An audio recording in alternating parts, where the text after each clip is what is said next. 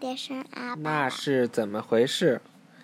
到处跑的声音，到处跑的声音，鱼在水中悠闲地游动，似乎不发出任何声音。发出我但你听见鱼在水里边游动有声音吗？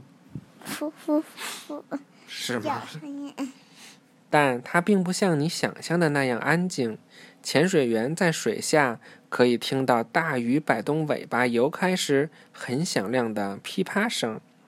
我们日常听到的大部分声音通过空气传播，但声音爸爸也就可以看在你液看体了和固体里传播。嗯，像水、木头甚至泥土这样的东西都能够传导，也就是运载声音的震动。你如果听到过来自一个关着门的屋子里的噪音，就知道这一点。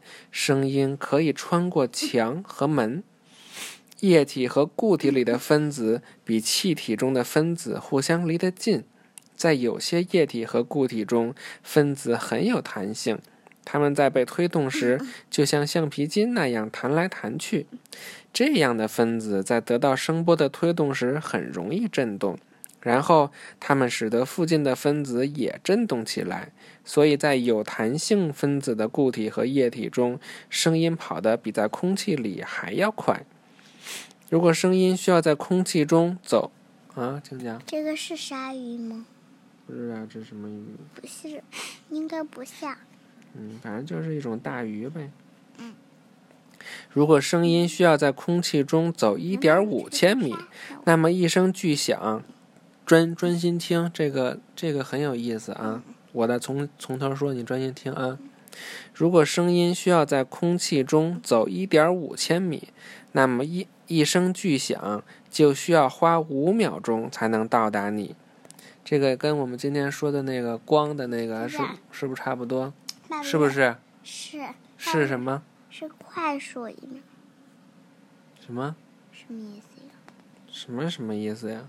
那个光我们说太阳光到达地球的那个呀，而在八分八吧，分半，而在水下，同样的声音只需要一秒多一点的时间，而在刚做的线中，声波可以在三分之一秒的时间跑过那一点五千米，这比在空气里快了几乎十五倍。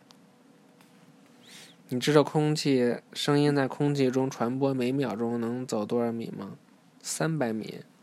每一秒钟能走三百米，快吗？但是比光慢，对，比光慢多了。比光慢好几倍。你要说什么？嗯，我想想，嗯嗯，就是是快速的，就一二三五才能传到我，还是这样一不管快数啊慢数，你要是按照正常的一秒数一下，知道吗？一二一，不管你数得快三还是数得慢，一秒都是那么长时间。试一试，声音可以通过空气以外的东西传播吗？你和你的朋友可以弄明白这一点。把你的耳朵贴在木头桌面上，让你的朋友敲桌子，你听到什么？